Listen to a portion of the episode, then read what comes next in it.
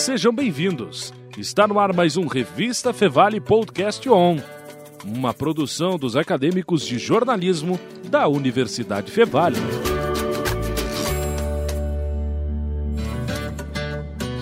E o Podcast On segue aqui no Festival de Cinema de Gramado, agora para falar sobre Noites Alienígenas, um longa que está concorrendo aí na categoria Longas Brasileiros. Para isso estamos com o diretor Sérgio de Carvalho. Sérgio, tudo bem?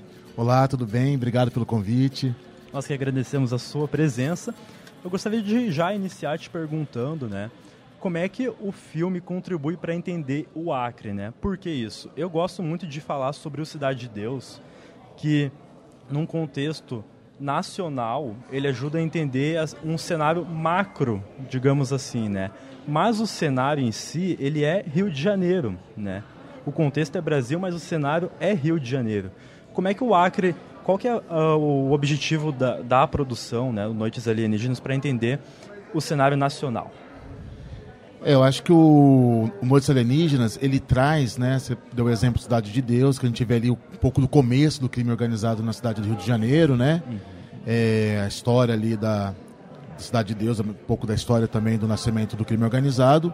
E o Noites Alienígenas já é consequências, né? Assim, é, quando esse crime organizado e liderado pelas facções criminosas, ele acaba no país todo. Há 10 anos, 8 anos, 10 anos mais ou menos, a gente sentiu as periferias e toda a cidade do Acre assim, realmente invadida pelo, por essas facções do sudeste do Brasil, né, em busca de novas rotas de tráfico pela Amazônia. E realmente assim foi avassalador. Assim, as consequências é, da chegada do, do crime organizado, não que não tivesse crime, não tivesse tráfico na região, mas essa forma de crime, do, do crime organizado, foi realmente assim um impacto social, né, principalmente numa juventude periférica, descendente de indígenas, descendente de seringueiros, negras, assim, brutal. E Sérgio, o objetivo do, do, do filme, né, o Noites Alienígenas, na tua carreira, como é que ele contribuiu? Qual foi o principal diferencial dele para a construção da tua carreira? Nossa, o Noites Alienígenas é meu primeiro longa-metragem, né? Imagina produzir um longa-metragem é, no Acre, que apesar que tem uma produção cinematográfica, nunca tinha feito um projeto do tamanho que ainda é pequeno, né? É um filme de baixo, baixo orçamento, baixíssimo orçamento, mas que foi o primeiro filme, assim, né? Produzido no Acre. Então, eu acho que foi muita experiência. Né? O filme é uma verdadeira ação entre amigos, entre parceiros, né? Eu acho que todos os técnicos, profissionais, atores que atuou, assim, chegou muito junto mesmo para que o filme para que o filme acontecesse nesse espírito mesmo de fazer acontecer, de estar tá produzindo esse primeiro longa para cinema do estado do Acre, né? Então, é, acho que foi um trabalho muito prazeroso de fazer também assim, né? Pelo compromisso é, da equipe com o filme. E Sérgio, eu acho muito bacana que quando a gente fala do Noites Alienígenas, a gente fala de produção acreana. É um filme nacional, mas também tem esse adjetivo de produção acreana. O que, que nesse sentido, produções paulistas, cariocas, têm a aprender com a produção acreana? É, eu li uma crítica do filme que a crítica se referia muito como um filme OVNI em Gramado, né? E eu fiquei muito curioso com essa expressão, um filme OVNI, um filme que chegou como um alienígena no festival, né? E pensando um pouco sobre essa metáfora. E realmente, assim, se a gente parar para pensar quantos filmes da região norte já tiveram em Gramado, né? É, são pouquíssimos. E, e, não que não tenha produção. A gente tem muita produção na, na Amazônia, né? O Noites ele é uma, um resultado direto de uma política de descentralização do audiovisual, dos recursos para o audiovisual, né, para a cultura desse país.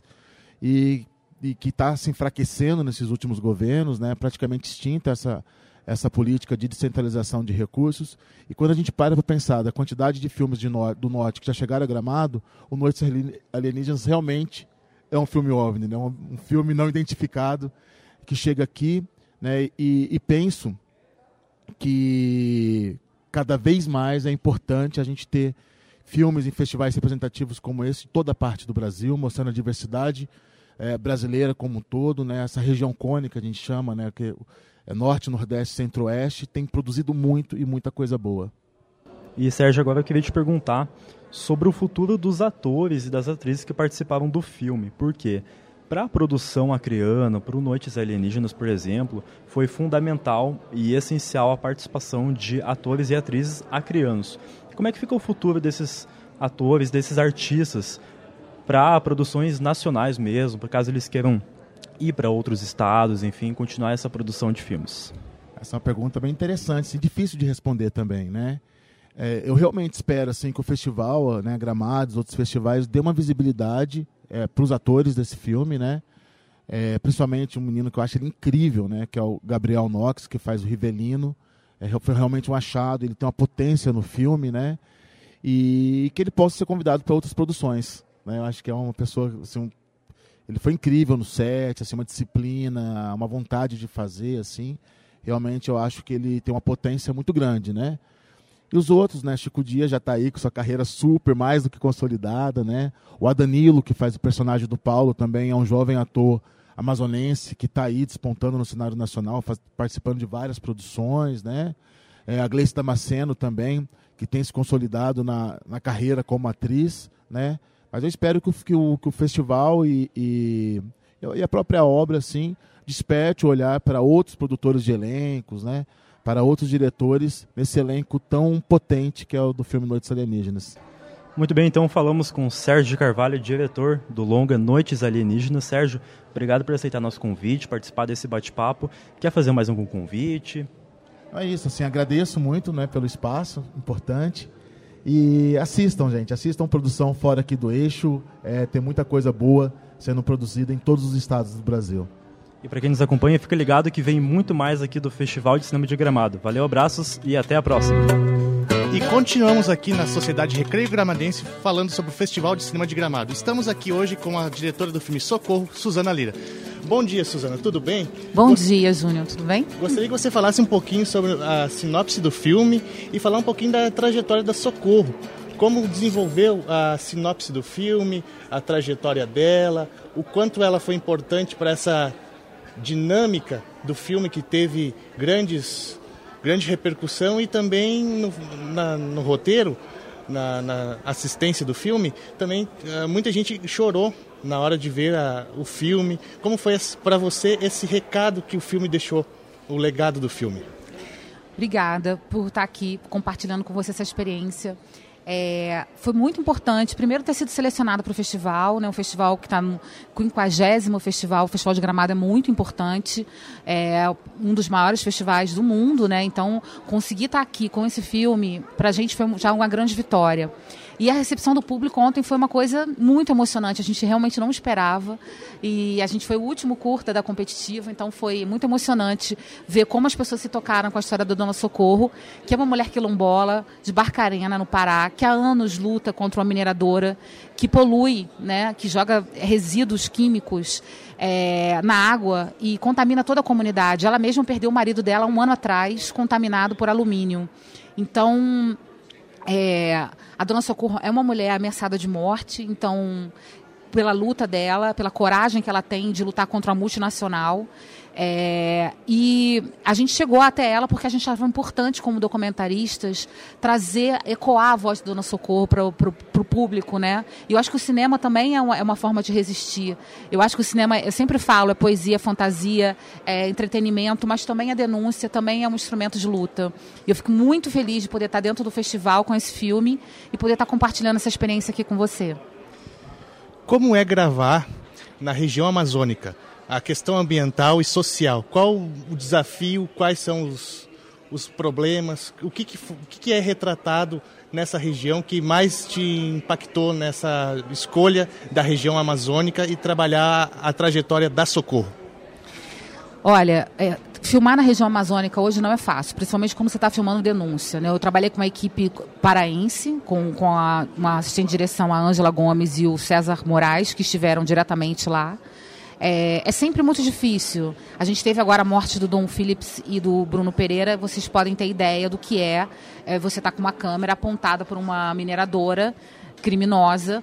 É, o quanto que é o risco. Então é sempre um risco. Mas eu acho que a gente, se a Dona Socorro, a comunidade, comunidade dela está em risco, nós também, como sociedade, temos que nos colocar ao lado deles. E nós somos privilegiados porque a gente ainda tem a câmera, porque a câmera é um, uma maneira de potencializar o outro e de mostrar a história do outro. Então, é muito arriscado sempre, mas eu acho que a gente tem que passar por cima disso e fazer o nosso trabalho. Vocês que estão aqui é, na faculdade de jornalismo, a minha primeira formação é jornalismo, sabemos que o jornalista sofre o tempo todo esse tipo de, de ameaça, mas o nosso papel, acima de tudo, é mostrar a verdade e denunciar as injustiças do Brasil. Então, a gente só fez o nosso papel.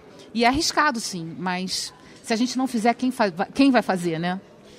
Bem, antes das gravações do filme, houve algum acompanhamento psicológico a Dona Socorro devido aos problemas que ela passa, pelas perseguições e outros, outros afins?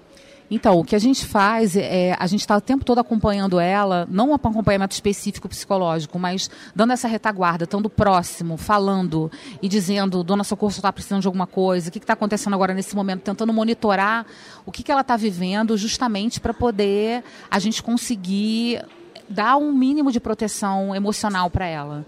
Então, agora a gente está muito próxima, a ideia é que a gente continue acompanhando e denunciando qualquer tipo de outra ameaça que ela venha a sofrer. Bem, Suzana, você também trabalha temas biográficos, né?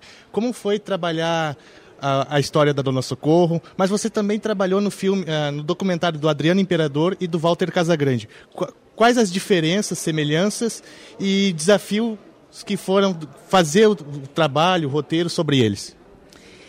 Essa pergunta é ótima, porque na verdade eu acho assim, como eu tenho uma formação em direitos humanos, o meu olhar sempre vai ser nesse aspecto, né? Então, quando eu falo do Casa Grande, falo sobre saúde mental dos atletas, falo sobre dependência química e falo sobre a biografia dele como jogador. O Adriano Imperador, a mesma coisa, um grande ídolo que adoeceu, né? é, emocionalmente durante um processo de grande sucesso, mas com a perda do pai dele ele adoece e encontra uma grande incompreensão da sociedade, da mídia, do, do, do jornalismo esportivo. Eu acho que essas duas séries revelam também aspectos de vulnerabilidade desses homens. É, é, que é o futebol é um, é um, meio muito ainda masculinista, onde essas emoções, essas fragilidades são quase impossíveis. E acho que meu papel como mulher diretora foi mostrar essas fragilidades desses homens para que as pessoas se emocionem com os seres humanos que eles são. Então eu fiquei muito feliz de poder fazer esses. O, o Casa Grande está no Globoplay, então quem quiser assistir está lá, são quatro episódios. O Adriano Imperador está no Paramount Plus.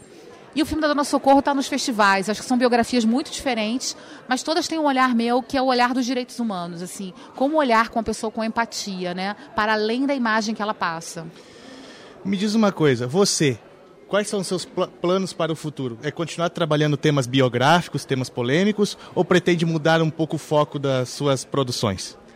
Eu tenho muitos planos pela frente. Vou fazer meu primeiro longa ficção agora, chamado Parte de Mim. É, vou fazer a, a, biografia da Fernanda Young, que já foi aprovada. Eu tenho biografias para fazer e tem um monte de filme, um monte de série para fazer aí. É, eu quero continuar fazendo o que eu faço, é, quero que, que, eu tenha saúde para continuar lutando, que eu continue corajosa, porque nem sempre é fácil fazer. Às vezes você, você realmente se, se arrisca numa jornada dessa, mas eu quero continuar fazendo filmes, eu quero chegar aos 103 anos filmando. Bem, gostaria de agradecer a Suzana Lira por ter nos atendido e continue nas nossas redes sociais, porque continuamos tendo conteúdo por todo o evento. Muito obrigado. Obrigada. Você ouviu Revista Fevale Podcast On, uma produção dos acadêmicos de jornalismo da Universidade Fevale. Muito obrigado pela sua companhia e até mais.